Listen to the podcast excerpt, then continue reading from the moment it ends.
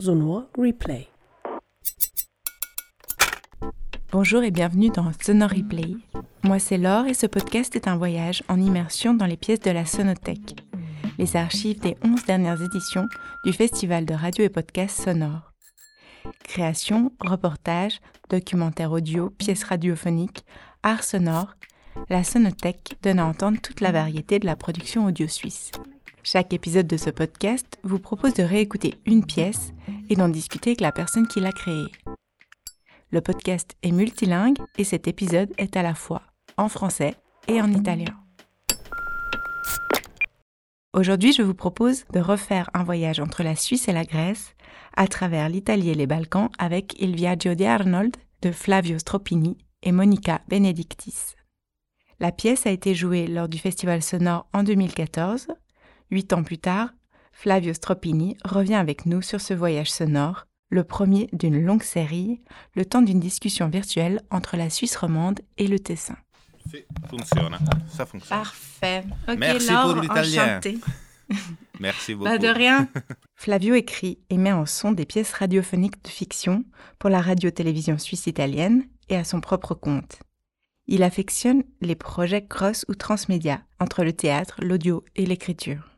J'ai commencé par lui demander de se présenter et de revenir sur la jeunesse de sa pièce, Il Viaggio di Arnold. Racconto storie, come dicono le, le mie figlie, racconto storie che sembra che racconto un po' delle balle in italiano, che vuol dire raccontare un po' delle, delle bugie. Insomma, la mia vita è un po' quella, andare a cercare storie. Il viaggio di Arnold infatti è nato proprio andando a cercare una storia. Ehm, stavo scrivendo su un viaggio che avevo fatto inseguendo le orme di Le Corbusier, eh, sul suo Voyage d'Orient svoltosi nel 2011, l'ho fatto nel 2011, Le Corbusier l'aveva fatto nel 1911, quindi per quattro mesi sono stato, inseguendo i suoi cahiers de voyage, a camminare per tutti quelli che sono i paesi dell'Est per scrivere poi un romanzo che era il, la pagina finale del progetto, un progetto che aveva già della radiofonia, facevo dei collegamenti ogni giorno di 5 minuti raccontando quel che vedevo. Per scrivere questo romanzo sono finito su una piccola isola in Grecia, Iraklia il nome dell'isola, nelle piccole Cicladi. Su quest'isola fredda, visto che ci sono andato in ottobre, non c'era nessuno, c'era vento, insomma non era proprio il, i tropici come uno se li potrebbe aspettare, camminando ho scoperto un, un vagone ferroviario, un vagone vagone ferroviario delle ferrovie federali svizzere, dell'FFS. Questa cosa cosa ci fa qua su quest'isola un vagone ferroviario? E da lì sono andato in paese, ho chiesto, sentite ma cosa ci fa lì quel vagone proprio svizzero, su un'isola in Grecia? E mi hanno raccontato che nel 1971 un uh, uomo era arrivato su quell'isola con un trattore, un Hurliman di 70 rosso, che era la Ferrari dei trattori svizzeri, con a traino il vagone ferroviario come se fosse un camper. E così mi sono detto, vabbè che storia bellissima, e su quest'isola tutti conoscevano il nome Andermatt. E quindi, tornato a casa, ho coinvolto Monica De Benedictis e siamo detti, ma andiamo ad Andermatt a vedere se qualcuno conosce questa storia. Siamo andati ad Andermatt, abbiamo trovato il fratello di questo signore che nel frattempo era deceduto ed è seppellito nel piccolo cimitero in riva al mare sull'isola, che ci ha raccontato che lui del fratello non sapeva né niente, era convinto che fosse arrivato al massimo fino a Locarno o al massimo nella piadura padana, magari vicino a Milano, nessuna idea che fosse finito su un'isola in Grecia. E così ci siamo detti perché non raccontare questa storia e siamo partiti. Eh, C'est une très belle histoire déjà dans l'histoire. On écoute la pièce et puis on se retrouve juste après. Sonor Replay.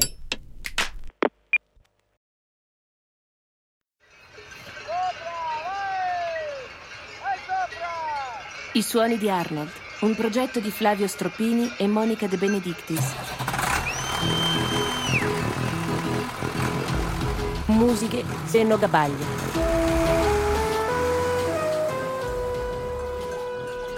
Partire. È questo che ha fatto Arnold Hunsberger nel 1974. Arnold, come Arnold von Winkelried, l'eroe svizzero che durante la battaglia di Sempach nel 1386 ha creato un varco nelle file asburgiche. Avete in mente il quadro di Conrad Grob, il pittore di Adelphi? Sulla destra ci stanno gli svizzeri. E Arnold quando è venuto qua era un tipo particolare, è venuto parcheggiato qui davanti con questo treno vagone tutto sorpreso, è venuto qui e mi ha fatto piacere conoscere un'altra persona che era entusiasta di, di affrontare una vita nuova. nonostante il caos che ho trovato quando a Milano col traffico che c'era. Dove vai, Arnold? Dove vai? È certo che te lo domandi, sì. Come si fa a vivere qua, in una città?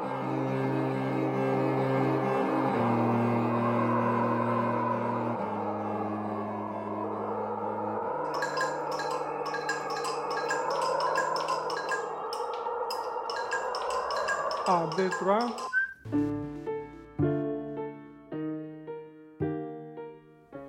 Di cosa hai bisogno? Di cosa abbiamo bisogno? Cosa cerchiamo?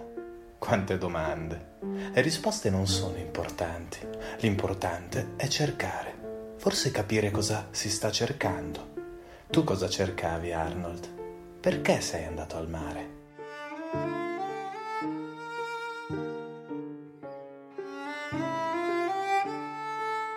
Perché vado al mare?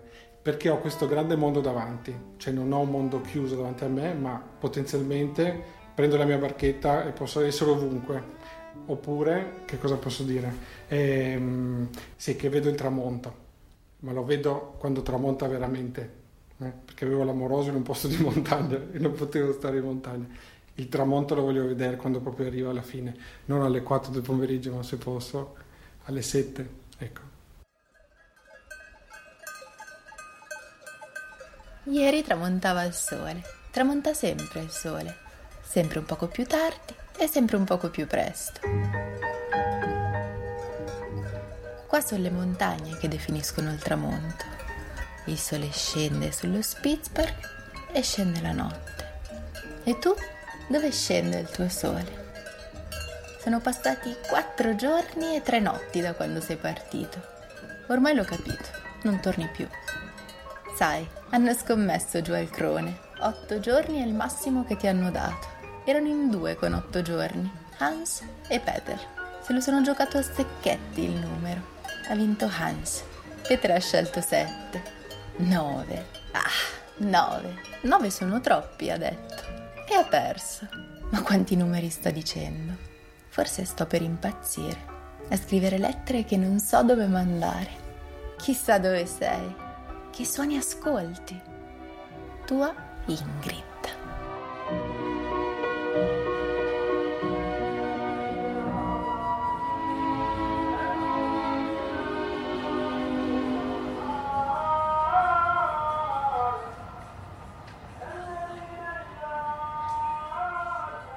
Trieste diventa Slovenia per un poco fino a Rijeka o fiume, a dipendenza di come la si vuol chiamare, un mare a destra e le montagne a sinistra. Le montagne sembrano casa, il mare è ancora troppo grande e allora su, dentro, fino a Karlovac e poi in Bosnia, montagne che incorniciano pianure.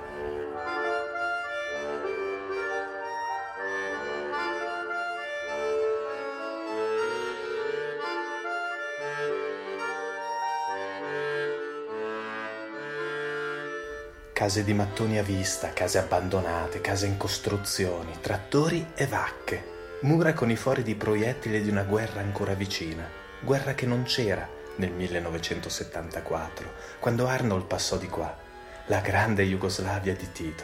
Per le strade ragazzi tornati dagli anni in Germania, in Svizzera, in Austria, dove sono scappati per cercare lavoro. Qua poco lavoro e preoccupazione per il futuro. Il futuro è domani ma sembra troppo simile all'oggi, il domani.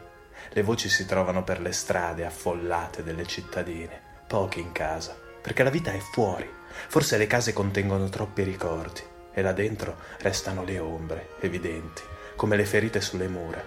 Meglio tenerle dentro, dietro le tende e provare a stare fuori, nelle strade, perché lo stare per strada è come una funzione religiosa, una celebrazione, uno accanto all'altro e andare avanti sorridere, cercare d'essere gentili, dimenticare per ricordare. Eh sì, dimenticare per ricordare, perché non è ancora il tempo di ricordare, bisogna prima dimenticare. Warum äh, Rezessia und äh, kein äh, Arbeit, nichts Großarbeit? E poi c'è Zerina, in un piccolo ristorante tipico bosniaco aggrappato sulla riva del fiume, a Biac. Fuma sigarette e canta. Avrà 60 anni. Tra pentola e fotografie in bianco e nero, passa la giornata. Racconta di quando Tito ha mangiato ad un tavolo, quello là con vista sulle cascatelle, dove si bagnano i ragazzi oggi. Si bagnano per raffreddare il caldo. Era là, dice Zerina, e poi racconta della città, di come è ora.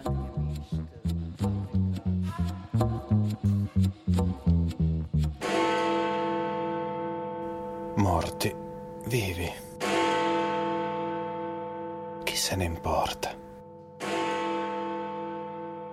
Siamo tutti uguali, no? Sembra di sentirlo parlare, Arnold. Eh sì, prima e dopo, ombra e luce.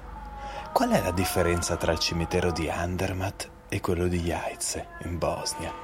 Uno è piano e l'altro è in salita. Curioso che poi sia ad Andermatt quello in salita. Certo che il dolore è uguale ovunque, come sono uguali le tombe dimenticate. Certo, cambiano i simboli e i nomi, musulmani o cristiani. Resta sempre però una pietra orizzontale che misura la lunghezza del corpo, perché da morti non è più altezza. In altezza, in verticale, un'altra pietra, che racconta vita e nome. Qua e lassù si muore giovani, anziani e bambini. Il sasso a guardarlo è diverso. Grigio sulle Alpi, bianco qua. I cimiteri di montagna sono una macchia grigia. I cimiteri qua giù sono una macchia bianca. Una macchia bianca di morte che si allunga sulla collina. Attorno alberi e a sinistra i becchini che vivi loro scavano nuove tombe. I becchini vivi lavorano per i morti. Vita e morte.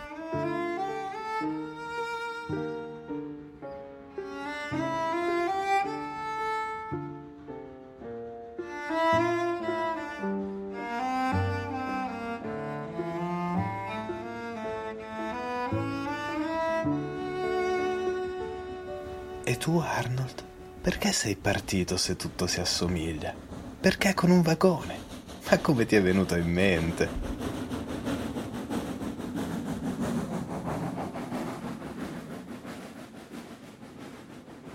Li ho sempre visti passare, i treni, avanti e indietro, avanti e indietro. O forse è meglio dire su e giù, perché li vedi in fondo alla valle, in basso, poi scompaiono nelle montagne, come se come se se li mangiasse la montagna e non lo vedi più il treno. Li guardavo per ore i treni, apparire e scomparire. Dove vanno tutti?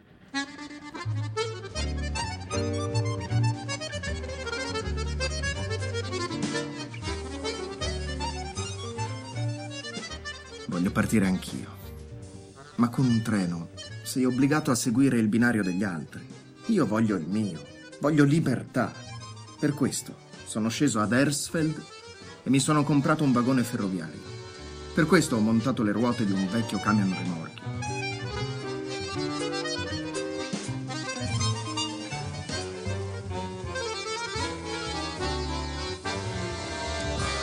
Viaggiare, libertà, evasione. A Jaize, Alma e la madre ricordano l'evasione di Tito. Il paese s'arrampica su di una collina, attorno montagne, a cerchio, ricoperte di faggi e conifere. Sulla cima della città la fortezza, in basso il fiume. I sad su rekli, kad je bilo veliko nevrijeme, mati je nosila dijete, znaš, Durante la seconda guerra mondiale, Tito, braccato dai tedeschi, s'arrampicò sulla fortezza per poi discenderne negli intestini, attraverso le catacombe ottomane che si snodano nelle viscere della montagna. There's another legend here and it's, uh, Ja. it's um, I on je svojim nekakvim moćima liječio, Liječio ljude i zato ljude. i danas dolaze. yes. I, i priznatije od Međugorja. So yeah, we have this church. I don't know if you hear it, Sveti Ivo. Near. It's, Qualcuno uh, parla e qualcuno si sovrappone, qualcuno traduce. Le voci si mescolano e la traduzione diventa tradizione.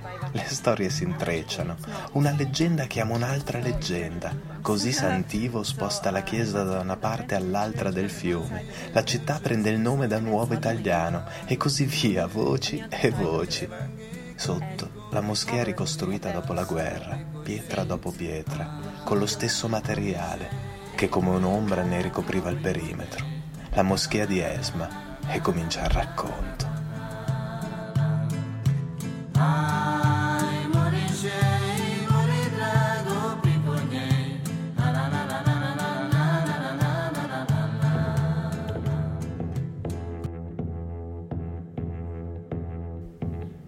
C'è un'unica regola per non farsi del male. Stare uniti. Le braccia aderenti al corpo, le gambe unite e la testa incassata ma retta. L'acqua, precipitando da 21 metri, ha la consistenza del cemento. Ma se il corpo è una lama, riesce ad entrarci. Si rischia lo stesso con più di tre tuffi al giorno. È umano sfidare la sorte. Irriderla è troppo. 21 metri, 3 secondi, poi in aria a costruirsi le ali precipitando. 3 secondi, 21 metri. La velocità di poco minore a quella di un centometrista.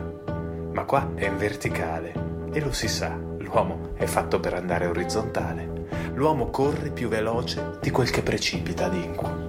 O almeno così sembra, qui, a Mostar, osservando i tuffatori dal ponte. Comunque a contare fino a tre non è essere certi di contare tre secondi. Poi in quell'attimo tutto sembra più lento. L'uomo si lancia e uno, due, tre. Impatta con l'acqua. No, diciamo che quei tre secondi sono una vita. Sono la storia di un uomo, sono la storia di un popolo, delle persone, sono le storie. Dunque, l'uomo si lancia e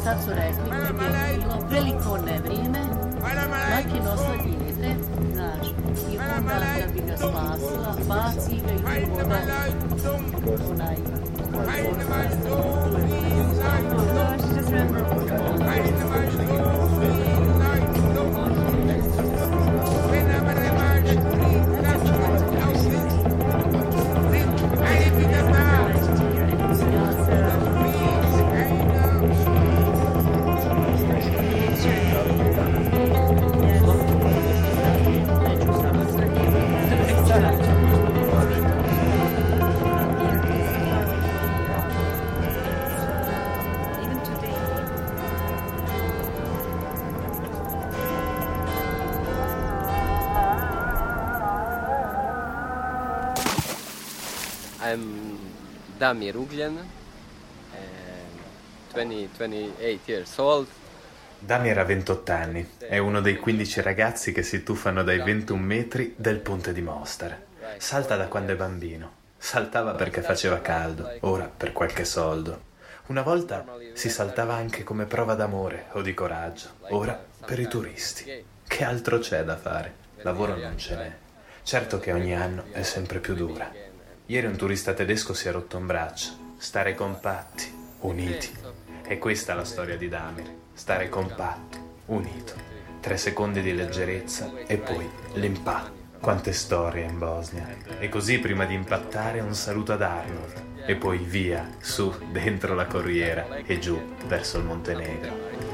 Hi Arnold, we are here staying, waiting for you.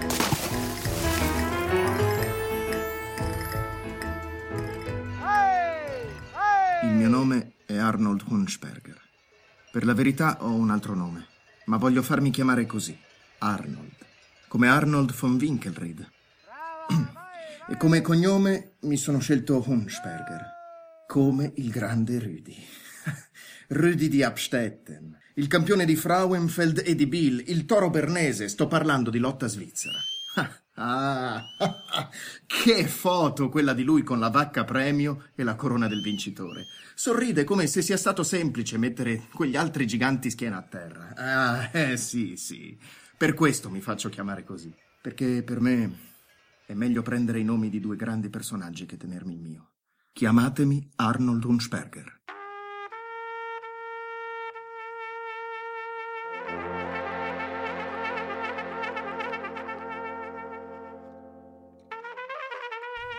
Oggi il viaggio è una sequenza di immagini e suoni.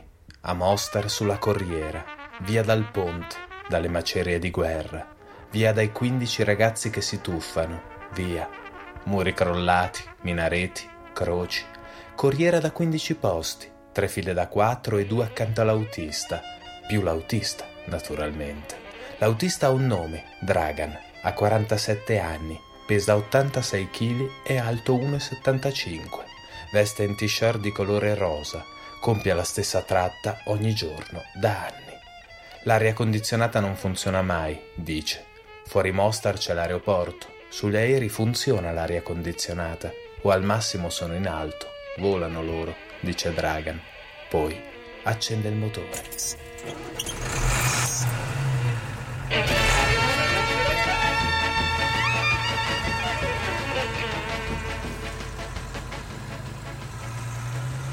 Sole, terra, riarsa, caldo e poco vento, paesi, paesini e campagne, bar in baracchini e baracchini trasformati in bar, anguri e pomodori in offerta, deviazioni per Medjugorje, colonne di corriere di credenti, il viaggio, il caldo come via Crucis, draga nella corriera in direzione di Dubrovnik, guerra, bombardamenti, serbi, croati e bosniaci, gioia di vivere, un nuovo rossetto da provare prima di arrivare. No, non ho lavoro, dice zia, non vedi la bronzatura, sterrata la strada, si alza, la pianura diventa valle, poi la valle diventa pianura, la strada è una corsia, su e giù, su e giù, rumoreggia il motore ma non avanza, lento, esausto, cammina, come le vacche nei prati, stanche. C'è chi bruca benzina e chi bruca erba.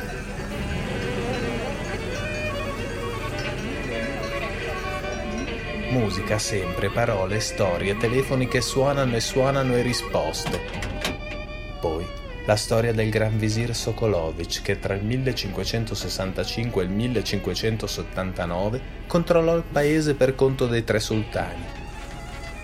Dragan ferma la corriera prima di Stolac. Una ragazza in rosa gli consegna una lettera. Dopo gli Ubiani acquista uno dei quattro maialini che girano su se stessi alla griglia di un baracchino sulla strada, rocce poi, un bar, un caffè, una birra. Pausa. 2, 3, 5 che sono 10, 15, 18 minuti, una sigaretta, 2, 3, 4. La strada si arrampica sulla montagna, un passo, un treno fermo, una pianura, trattori come automobili sui vialetti delle case senza intonaco. Dragan suona e suona, saluta. Prima di Cotozei compra 6 per 8, 48 uova per due strati, dunque 96 uova. Sulla corriera in 18, 13 seduti, Dragan alla guida e 4 in piedi accovacciati, le uova su di un sedile, tutte 96.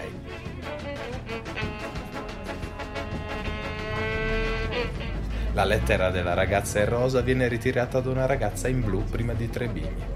Sopra di lei il monastero di Tvorkos, tre vigne per gli abitanti di Dubrovnik, un covo di assassini, ricordi di guerra lontana, vicina, presente. Oggi il vuoto per le strade, di casette a due piani, deserte le strade assordate da musica techno, il vuoto riempito da un ritmo ossessivo, poi salire, strade curve, Dragan suona e suona e suona confine con il Montenegro, poi giù fino a Nixic, famosa la birra di Nixic, Dragan rivende le uova, guadagna il maialino arrosto che è la cena, poi sale di nuovo su, sempre più su, niente più pianura, nome di un paese Praga, tre case, niente cecchia.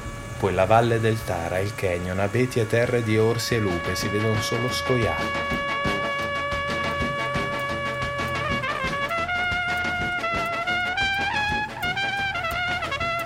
Il motore si spegne.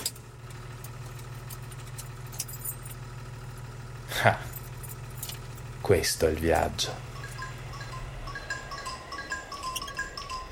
Sulla riva dell'Ocnoja Zero, il lago nero, il vento scende dai 2287 metri del monte Medet, il monte dell'Orso.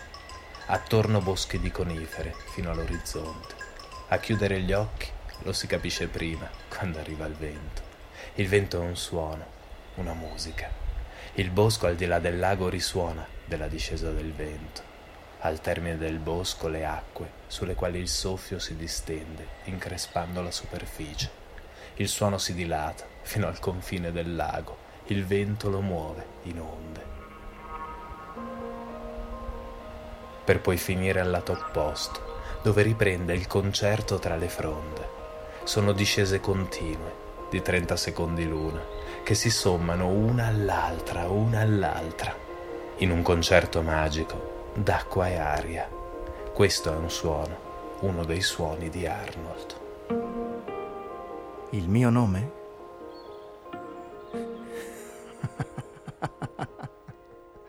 un nome ce l'ho, ma ne ho scelto un altro. Cos'è un nome? Chiamare le cose con un nome. Un suono. Nient'altro che un suono, come il battere del martello sul chiodo. Uno, due, tre. Uno se lo può anche costruire un nome. Prendiamo me. Ho un nome. Ora. Ora che sono arrivato qua, è diventato il mio nome. Ci ho messo un viaggio, un anno a farlo diventare mio. Perché non è che ti svegli al mattino e te ne ritrovi appiccicato addosso uno nuovo. Un nome non si appiccica, si inchioda. E ce ne vuole di tempo perché diventi tuo. Ci vuole il tempo necessario a farti dimenticare tutto quello che eri prima. E per dimenticare devi ricordare tutto, dall'inizio alla fine.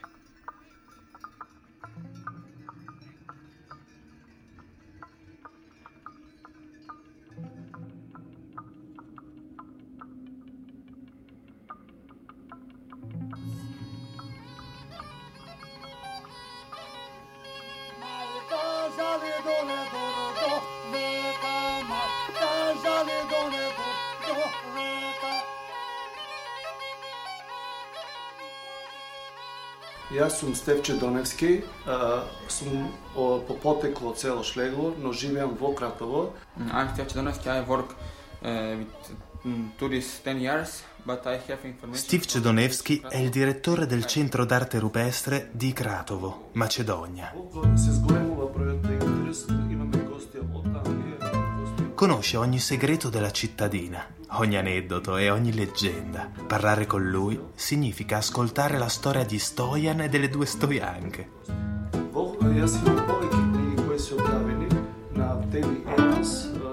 La cittadina, aggrappata all'interno di quello che fu un cratere, è un assemblaggio di quartierini, ebraico, cattolico, musulmano, ortodosso. Stivce parla di pitture rupestri, dello spettacolare osservatorio neolitico di Kochev Kamen e della Slegovac, che ha tirato fin qua i palati di Slow Food. Insegna ad accendersi una sigaretta di tabacco di Prilep battendo l'ochilo sul cremen, sul quale era appoggiata la truddigava, ovvero battere un manufatto metallico a cerchio su pietra vulcanica e con delle scintille accendere della corteccia e poi la sigaretta. Stivce racconta di storie, passando dalla fabbrica di scarpe in fondo al paese alla torre di Eminbek, dal ponte di Radin ai soldati tedeschi che durante la seconda guerra mondiale, giunti al Ponte Grande, in cima a Kratovo, vedendo al di là solo rocce, avvisarono casa d'essere arrivati alla fine del mondo. Storie e leggende. Ah, quella dei sei o sette ponti, così simile a quella del Ponte del Diavolo ad Andermatt. Te lo ricordi il Ponte del Diavolo, Arnold? Ricordi cosa hai fatto prima di partire?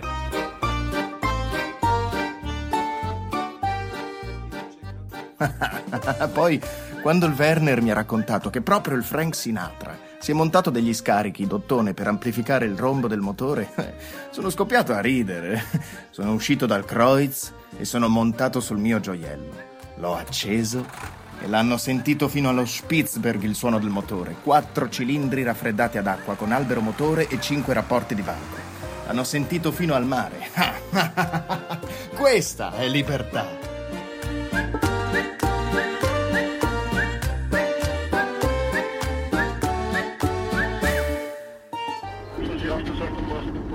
Radio della corriera cerca una frequenza mentre scende le montagne del Montenegro che come onde si infrangono sulla pianura del Kosovo. Governi e guide turistiche sconsigliano la visita alla più giovane nazione del mondo.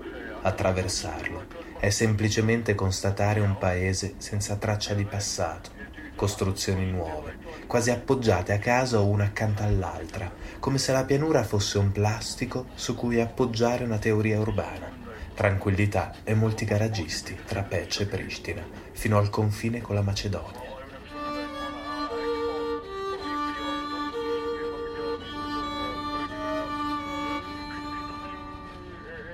Prima, a Rosaie, ancora Montenegro, incontro con Milko. Racconta degli anni in Svizzera a lavorare e altre storie. Das ist eine, eine Mutter. Alles super, alles äh, kannst du nichts weit wie in Switzerland, ruhig, schön. Ja, muss ein bisschen mehr arbeiten, aber sind andere, alles okay, alles super. Brava, vai, vai! Caro Arnold, ecco un'altra lettera che non so dove inviare. Scrivo per me, per ricordarti e per ricordarmi chi ero. Che poi si cambia, sai? Aspettare. Mica lo si può fare per sempre. Mi sono cambiata nome anch'io. Ingrid, come la Bergman. Però non sono partita, come te. Rimango qua. Ma che ne sai? Forse ti vengo a cercare. Non ho voglia di scrivere. Vorrei telefonarti. Ma dove sei? Qualcuno ti dà il benvenuto? Alo? Tua Ingrid. Alo? Zagreb? Aj, izvini, ni, dobro, okej. Okay.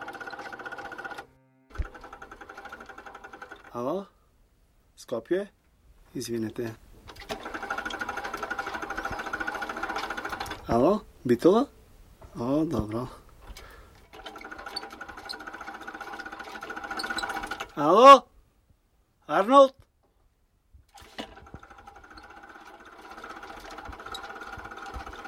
Alo? Arnold? Da Resen una Jugo Scala 55 scivola sullo sterrato verso il villaggio di Stenia. La strada costeggia meli e canneti, poi s'aggrappa alle pendici del monte Galicica. Sotto il lago Prespa, ad inondare di colore blu il panorama.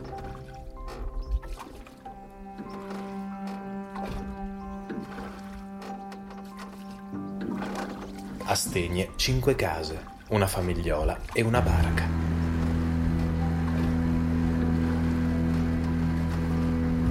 Una volta sul lago, i cormorani danno il loro benvenuto, mescolandosi ad altre 200 specie di aviofauna. Sul lago, il confine con la Grecia e l'Albania. Un confine segnato da bottiglie di plastica galleggianti, segnali delle esche dei pescatori di pesce gatto.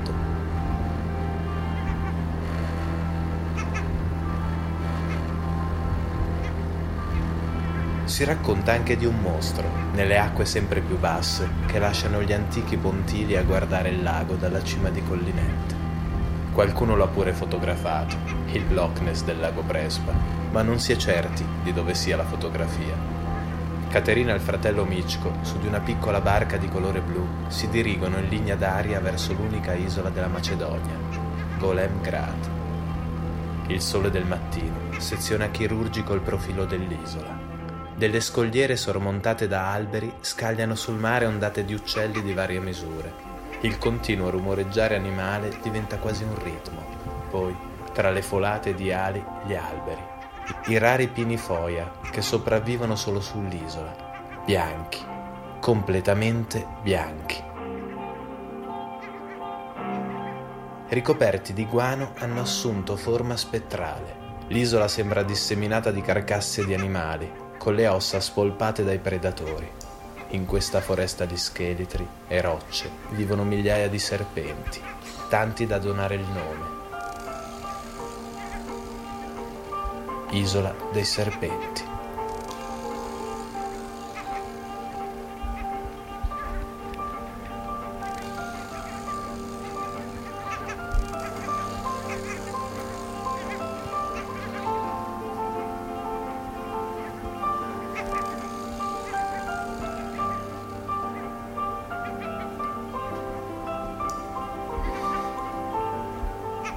Ja sam Katerina and uh, this is the history of uh, the island.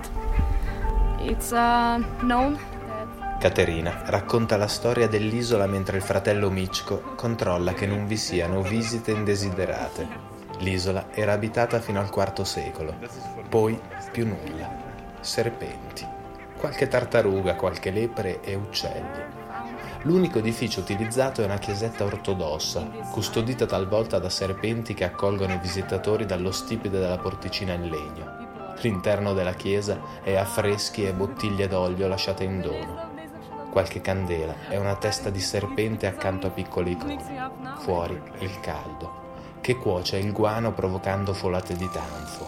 Fuori il rumoreggiare continuo degli uccelli, l'inconfondibile brontolio del pellicano. Fuori lepri, tartarughe, rocce. E per ogni roccia un serpente, ombra nera che sguizza nel bianco della terra degli alberi foia.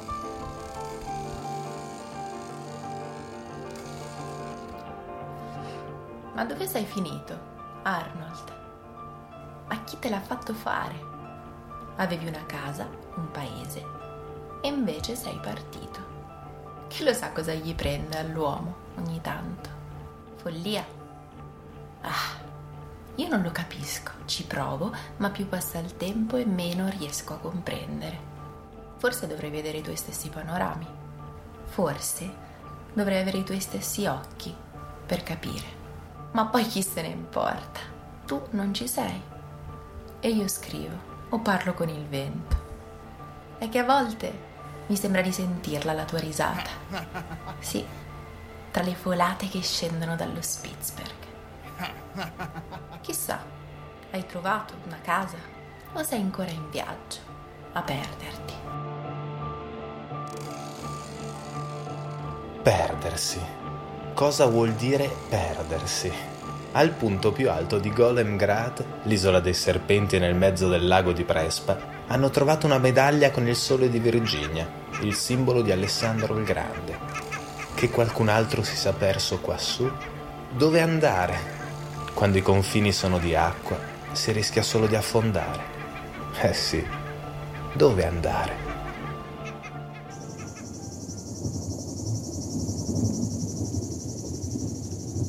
La salita è il frenire di cicale, boschi e rocce, e quella nebbiolina perenne lassù in cima che fa immaginare la dimora degli dei. Yes, my name is Alexander and we are from Serbia. Alexander, numismatico serbo, ci viene ogni anno con la famiglia. Non è che ci creda molto agli dei, ama la natura, anche se talvolta, quando il sole taglia le nuvole, tutto sembra un poco strano. Chissà cos'è l'immaginazione, dice. Chissà cosa vuol dire vivere lassù.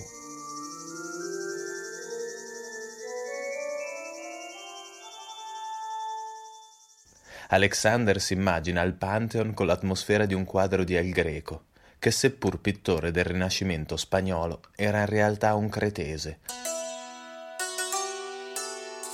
Il quadro è Laoconte, quello dove Atena scaglia contro di lui serpenti, porcete e caribea, quello dove la dea, incattivita dal presagio dell'anziano veggente, si vendica della frase temo i greci anche quando portano i doni, frase detta davanti al cavallo di Troia.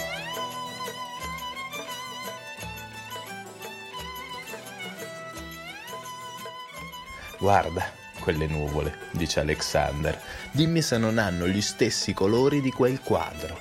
Hai questa impressione, sai, che da un momento all'altro potrebbe succedere di tutto, anche la discesa degli dèi.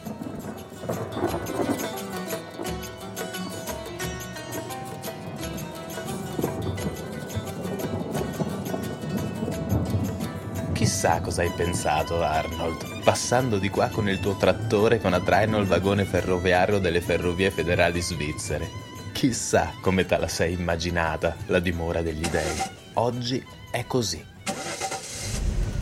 Hermes, il messaggero degli dei e protettore dei viaggiatori, è Sotiris, che trasporta i turisti fino ai 1100 metri di Prionia, la fine della strada.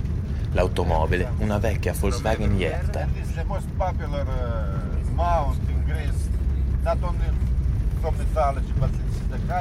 Sotiris parla fumando una sigaretta e racconta della Grecia d'oggi. Ha pochi dubbi e molte certezze, i colpevoli ben chiari e da maledire.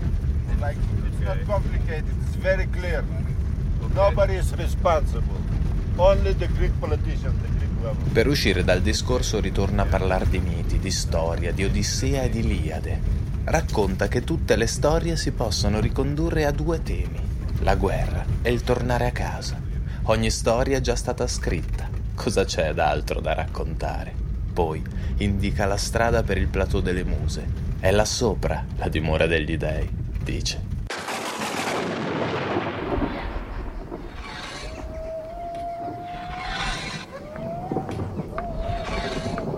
Eh sì, voci umane e passi, cani e rumoreggiare di vino. Atena al computer, era a guardare telenovele, Afrodite partecipa a un concorso di bellezza, Efesto a battere le saette di Zeus, Ares a sperimentare nuovi ordigni bellici, Artemide a raccogliere fondi per la salvaguardia dell'ambiente. Apollo alle prese con nuove energie, poi Cerbero, Medusa, i Ciclopi e il Minotauro in qualche reality. Chissà cosa sarebbe l'Olimpo oggi. Chissà se ti han visto, Arnold. Chissà come si sono schierati gli dei al tuo passaggio.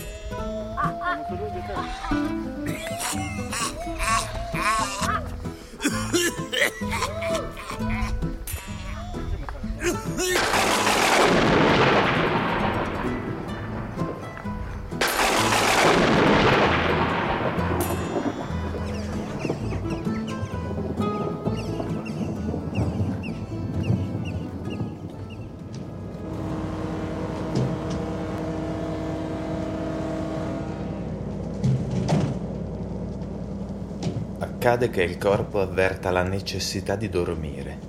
I neuroni situati nelle vicinanze degli occhi iniziano a mandare segnali. Questi neuroni sono situati molto vicino a quelli che controllano le palpebre e queste iniziano ad apparire pesanti.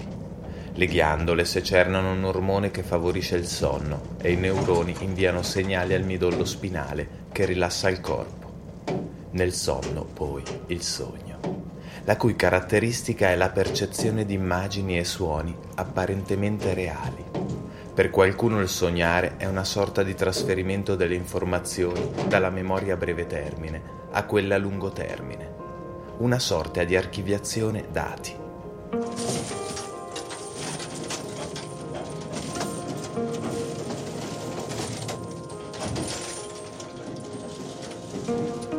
Eh sì, Arnold, eccoci qua, per mare. A viaggiare, a dormire e a sognare prima di ricominciare. Quante cose hai visto prima di qua. Ora, con attorno l'oceano, i ricordi, dal più recente al più lontano. che sogno il tuo, che sogno! Perché sognare è il passaggio tra il vivere esperienze e raccontarle. Te lo ricordi, Lance, il pastore, quello dei racconti? Te la ricordi quella citazione di Pessoa?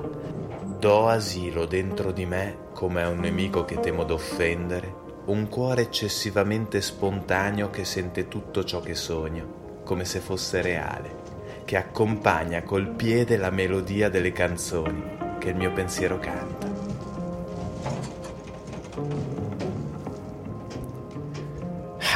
Il cuore, nemico e amico. Dove ti ha portato? Un uomo trattore nella pancia di una nave in mezzo al mare.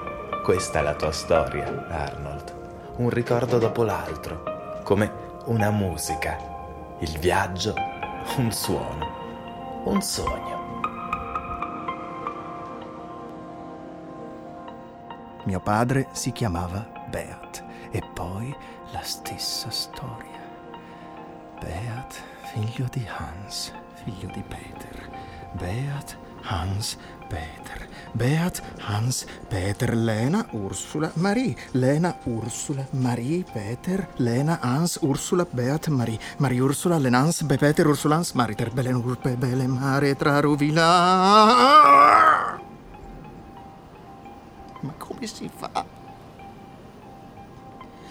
Ad andare avanti, intendo. La vita diventa una gabbia se è continua ripetizione. Io dovevo togliermi da quel circolo. Cambiare. Fare. Qualcosa.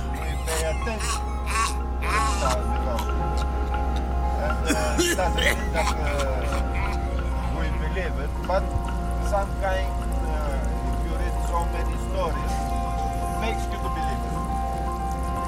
All those stories This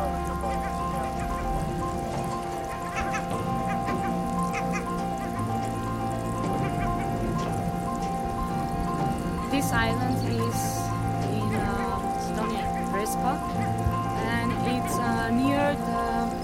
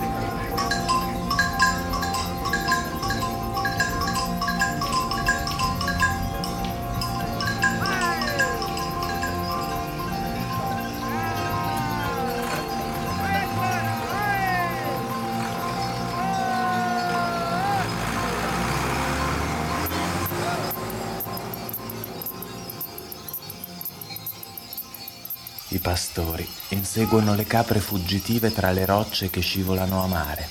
Eh sì, le capre giocano allo stesso modo ovunque, girovagano e poi devi andare a cercarle, su in montagna come al mare, campanelle lassù e campanelle qua giù. L'isola è tre paesi. Dieci case il primo, che si propone al mare con un piccolo molo. A metà villaggio una chiesa. Dieci case il secondo, sulla montagna. A metà villaggio una chiesa. Abbandonato il terzo. Poi un'altra chiesa su in cima alla montagna a dominare la terra e il mare. Terra malmenata dal sole e dal vento che fa inchinare gli alberi. Gatti scheletrici che cercano fresco si accovacciano a semicerchio attorno alla gente all'ombra delle poche pergole. Sembrano un pubblico, i gatti. È come se lo avessero capito che ognuno ha una storia da raccontare. Se ne stanno là, aspettando qualche rimasuglio e la notte, ad ascoltare. È così che il viaggio di Arnold viene raccontato, mentre il vento fischia le sue correnti e i cactus si mangiano un metro di terra ancora, con le loro forme spiritate.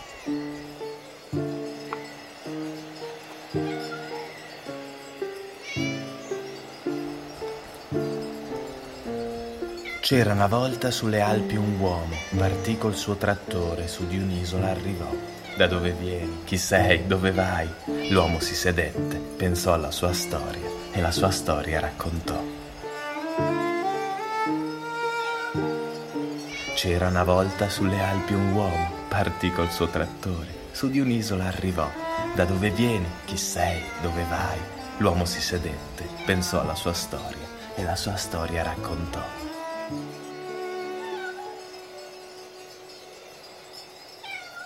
È così che viene raccontata la tua storia, Arnold. Giorno dopo giorno, anno dopo anno. La raccontano a chi la vuol sentire i vecchi del paese, perché ormai ne è passato di tempo da quando sei sbarcato. È passato il tempo necessario a farti vivere e a farti morire. Su di una collinetta accanto al porto, il cimitero ha forma di barca, una piccola barca a remi, perché seppur si muoia con lo stesso ritmo di altrove, la gente sull'isola è poca. La tua storia ormai la conosciamo. Sei partito e sei arrivato. Ma perché proprio qua, ad Iraclia, nelle piccole Cicladi greche? Il racconto della tua storia non lo dice. È un racconto di viaggio e nel viaggio mica si racconta del fermarsi. Ci si ferma e la storia finisce. Però poi è chiaro. eh sì, tutto chiaro. Basta andare a quel che rimane del tuo vagone, là in fondo alla valletta. Basta andarci di notte e guardare alla luce della luna crescente la scritta Ferrovie Federali Svizzere. Poi chiudere gli occhi. Aspettare un poco.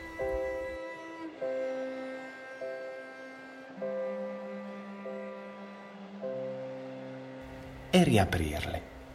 Il buio è lo stesso buio che Andermatt, il silenzio è lo stesso affastellarsi di suoni, l'acqua che precipita orizzontale nelle cascate sembra l'acqua della risacca del mare. Eh sì, poi il gallo canta la nascita del sole e della luce. La neve potrebbe essere la sabbia, i gabbiani i falchi, le vacche capre. Ci si fa il formaggio con entrambe, no? Eh sì, alcune cose poi basta capovolgerle. Il cielo di Andermatt è il mare di Raclia, la terra è terra ovunque. I cacciatori sono pescatori, i trattori sono le barche, gli uccelli sono pesci. D'altronde certi uccelli si immergono per cercare cibo e certi pesci decollano. Ah, il cibo. La polenta diventa le favas, l'osteria Kreuz diventa la taverna Lefteris, che vuol dire libertà. Le gole della Roy sono le scogliere, la leggenda del ponte del diavolo diventa la leggenda dello scoglio accanto all'isola, che è uno dei sassi gettati da Polifemo verso la barca d'Ulisse. C'è che qua è tutto uguale a lassù, così uguale da essere completamente diverso. È uno specchio, tutto capovolto, è tutto simile. Le tormente qua sono tempeste e il vento, sì, il vento ha lo stesso suono. Ha un altro nome, ma lo stesso suono. Sai, Arnold, alla fine lo si può capire. Uno se ne va perché vuole scoprire chi è. E per scoprirti devi guardarti. Cos'altro puoi fare se non cercare uno specchio in cui rifletterti? In mezzo a questo vento sembra di sentirti ridere. Sai che facciamo oggi? Oggi che è pure il primo d'agosto, la festa nazionale svizzera. Beh, sai che facciamo? Scendiamo alla taverna e ordiniamo una schnapps, no, scusa, dello zippuro, che poi sono la stessa cosa. Ordiniamo e guardiamo il mare e l'isola. Poi ci accovacciamo come gatti, a semicerchio, all'ombra di una pergola. Là iniziamo ad ascoltare.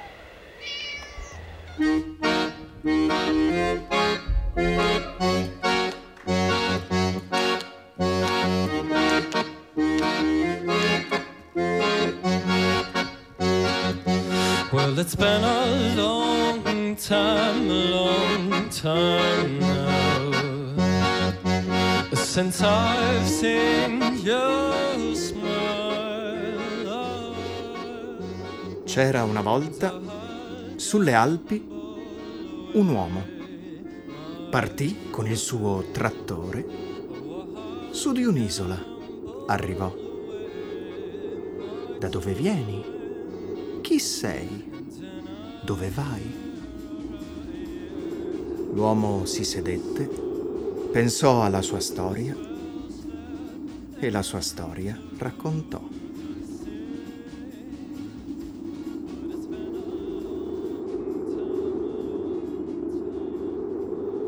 C'era una volta, sulle Alpi, un uomo.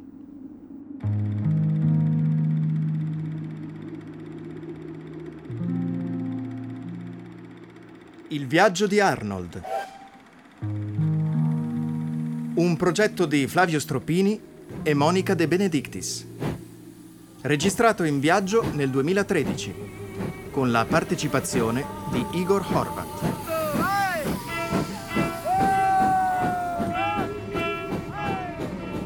Una produzione Nucleo Meccanico 2013.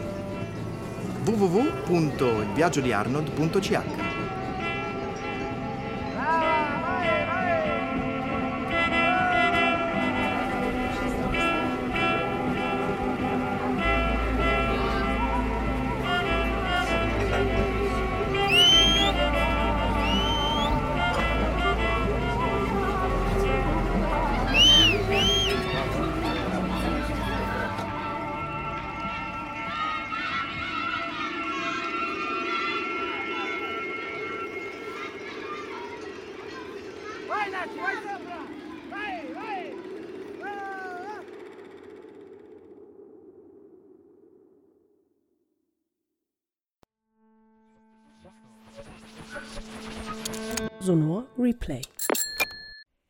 venez d'écouter Il Viaggio di Arnold et nous retrouvons tout de suite pour continuer la discussion l'un de ses deux auteurs, Flavio Stropini. C'est super intéressant comme vous avez réussi à faire voyager euh, avec Arnold et à, à mettre en son tout le voyage, l'itinéraire, le passage par différents pays, les rencontres avec les gens.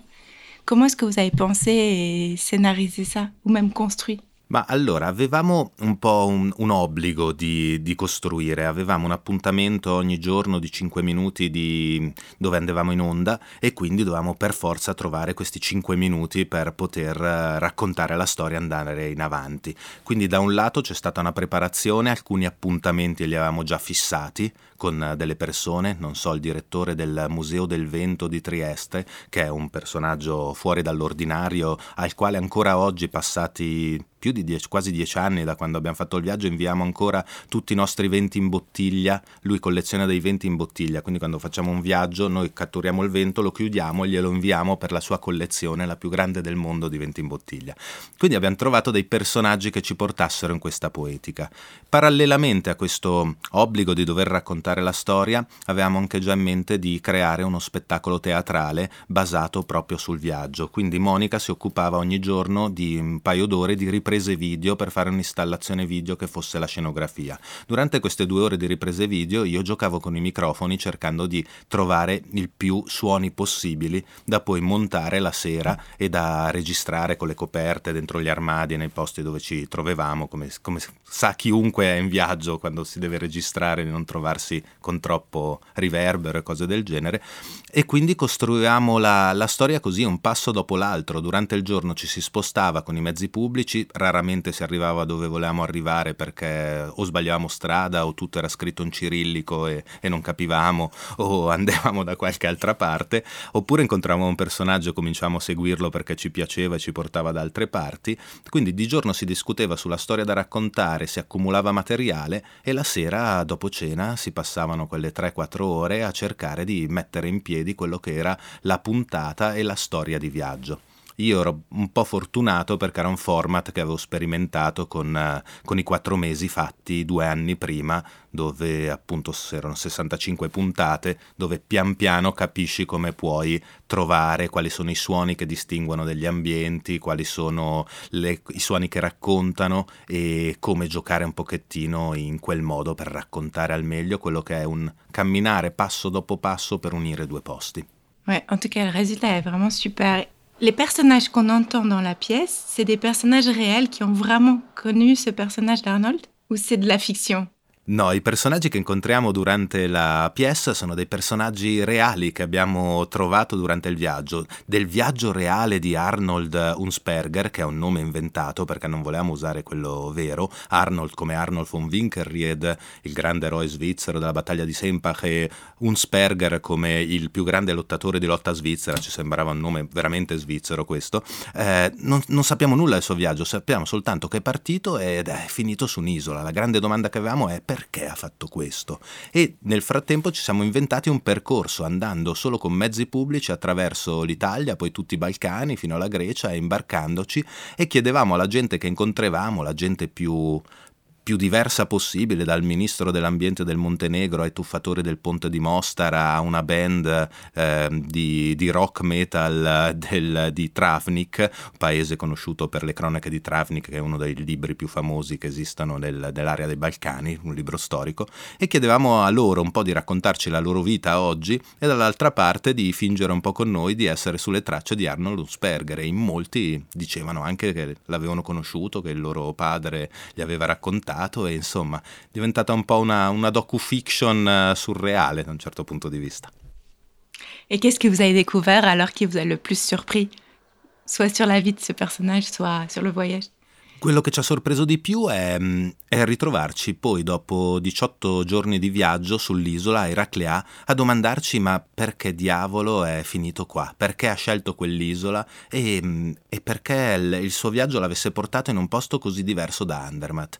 E lì ci siamo messi ogni giorno ad andare a filmare dei tramonti. E, mm, e lì abbiamo capito, un giorno abbiamo capito tutto, che in fin dei conti era tutto uno specchio, che il mare era il cielo di Andermatt, che le montagne erano aride come erano aride ad Andermatt, che gli uccelli in fin dei conti erano i pesci, infatti ci sono dei pesci che volano, ci sono degli uccelli e ogni tanto si immergono sotto l'acqua per entrare nel mare. E quindi in fin dei conti il nostro Arnold cercava identità, cercava qualcosa che assomigliasse a casa sua, è partito per andare come facciamo per perdersi in un certo modo e alla fine si è ritrovato in un luogo che gli ricordava casa sua e da lì è nata tutta la narrazione e, e questa nostalgia malinconica che ci piaceva molto mettere all'interno di questo viaggio.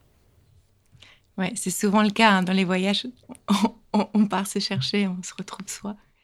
Et au final, qu'est-ce que ça a donné comme projet Qu'est-ce qui, on a écouté donc dans le cadre du Festival Sonore en 2014 la pièce radiophonique. Est-ce qu'il y avait donc aussi un montage vidéo qui a été fait?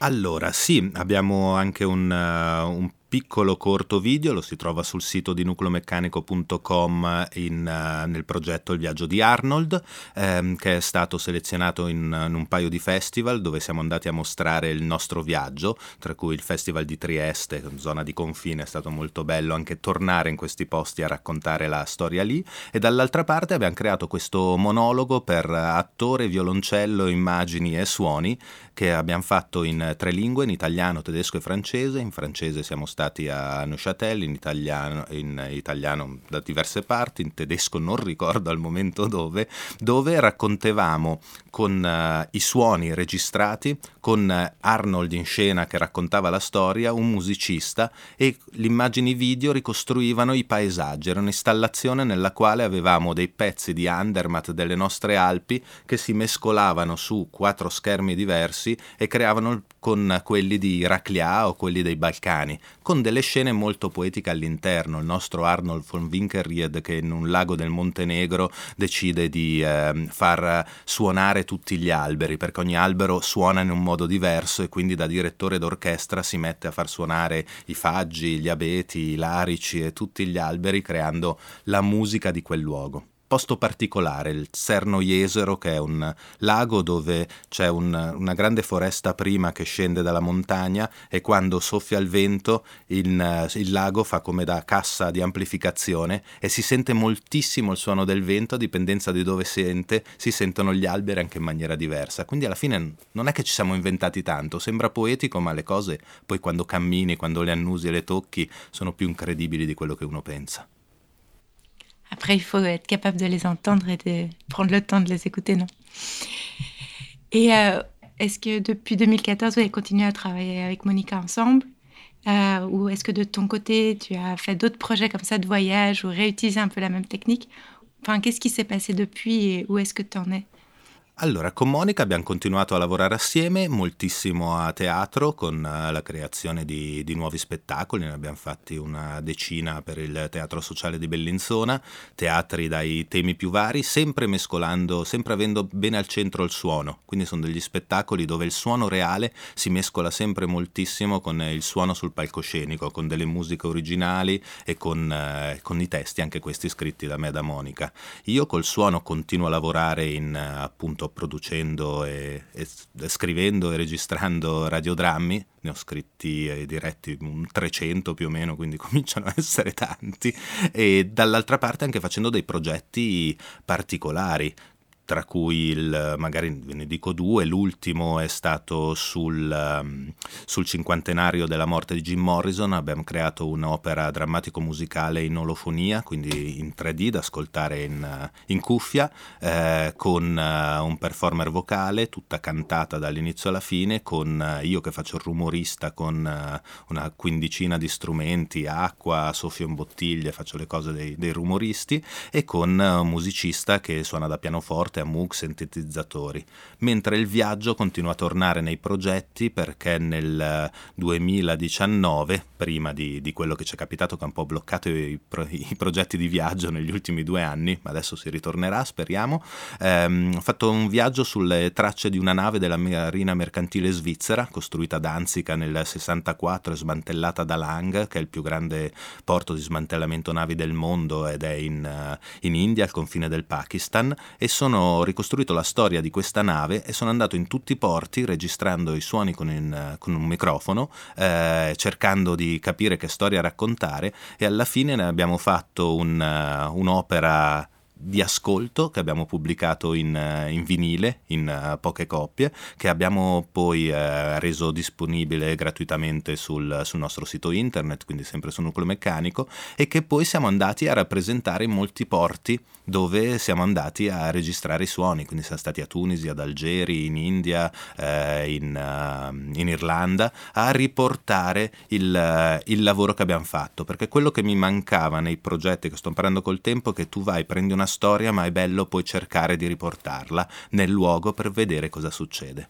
E questi sono i lavori, magari compreso quel City Soundtrack, che sono le colonne sonore delle città che stiamo portando in avanti da qualche anno, ne abbiamo fatte 5 o 6, dove andiamo e cerchiamo di creare una colonna sonora della città attraverso i suoni registrati nella città, ma attraverso anche gli archivi sonori delle città, attraverso le musiche delle città, per poi ridarle dopo una settimana di lavoro con, con degli studenti di, di scuole d'arte, per ridarle alla popolazione. Quindi il, il prendere ma ridare qualcosa cosa anche nei luoghi che si vanno a, dove si va a cercare storie.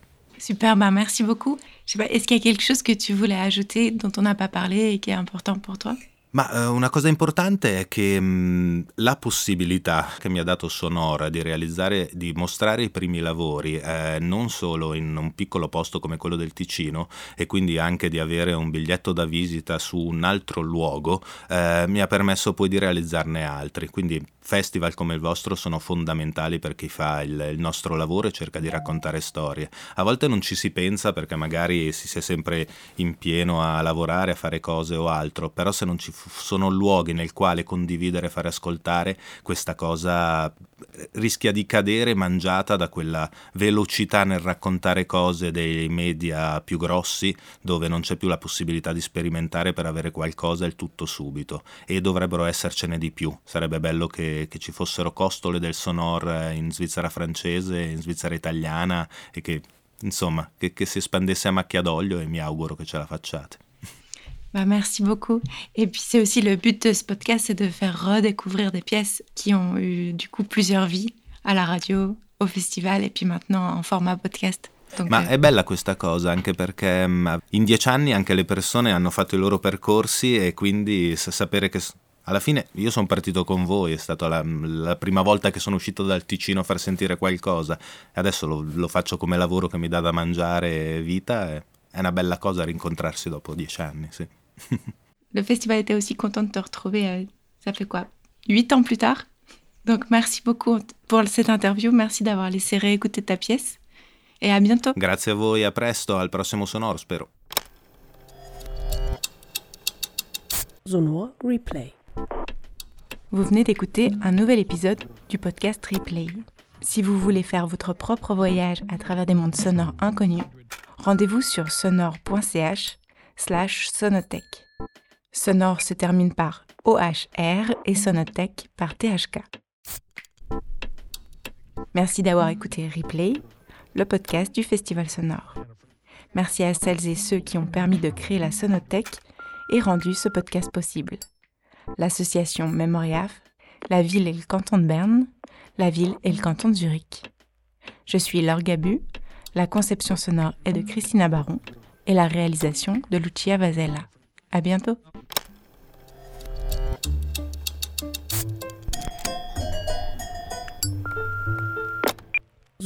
Replay.